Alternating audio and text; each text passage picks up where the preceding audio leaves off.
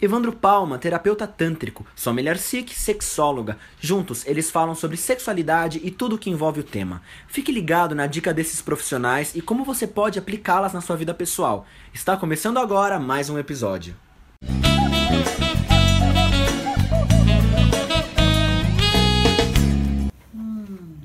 Bom esse sorvetinho? Hum, Não é gostoso? muito bom. É de fruta, fruta de verdade. Eu conheço esse fabricante. Conhece? Conhece, conhece. Amigo meu. Nossa, até, Tem até semente de maracujá, tem esse de morango, tem um pedacinho. tem até clitóris esse. Tem até clitóris.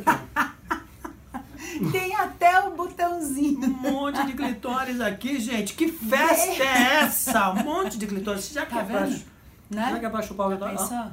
Vamos fazer um vídeo sobre sexo oral? Vamos? Já tá na hora. E tem gente que faz sexo oral pensando que tá chupando um sorvete. Tá?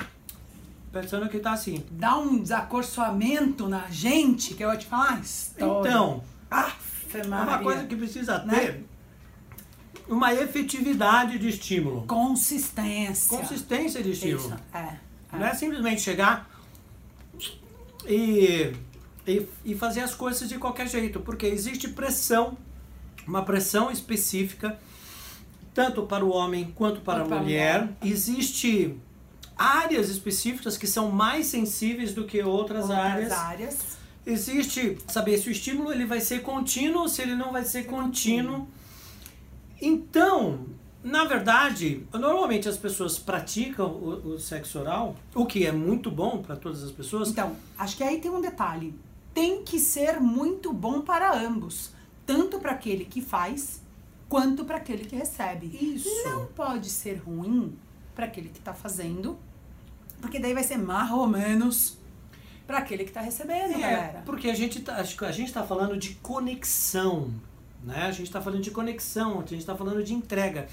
Então é isso é possível a partir do momento que esse vínculo está estabelecido. Mas tem algumas coisas que elas são meio desagradáveis só. Então, São. por exemplo, dá uma dentada, Não é bom não é legal. nem pro homem nem pra mulher. Outra coisa também é, por exemplo, no caso do homem, a entrada da uretra. Eu vou colocar Não é bom. a língua na Não entrada é da bom. uretra, não, não Mas- rola, gente. né? Não, não, é, não é legal. É muito ruim, né? Muito ruim essa história. É. Isso Raspando o significa- dente no pênis também não é bom, né? Já me disseram que não é bom. Horrível. É horrível. Tem homens que reclamam sobre isso. Isso significa o quê? Que normalmente a abordagem que é feita sobre os genitais, elas sempre vão procurar ter a reprodução daquilo que seria o coito. Então, pensando na boca, o que, que seria isso, né? Seria simplesmente a reprodução do coito. Ah, não é que isso é ruim, não, isso não é ruim, isso é bom. É bom, mas não é efetivo. Não é efetiva, mas normalmente a maneira com que se a gente aprende, a maioria de aprende, é na observação, por exemplo, da pornografia, né? É. Existe a reprodução Daquilo, né? daquilo, da pornografia, existe, Tá a- existe aquela coisa, né, de- da da história de enfiar o treco lá dentro, Dentro da garganta, que é dentro muito da garganta. bom. Então, é- essa é uma coisa relativa, né? Então existe uma satisfação psicológica Sim. frente a isso, né? De ok, a pessoa me aceita com que, eh, com que eu faça eh, o estímulo dessa maneira. Está mais ligado a uma satisfação psicológica do que propriamente um estímulo sensorial, É. que vai ter uma resposta de prazer efetiva. É uma outra situação.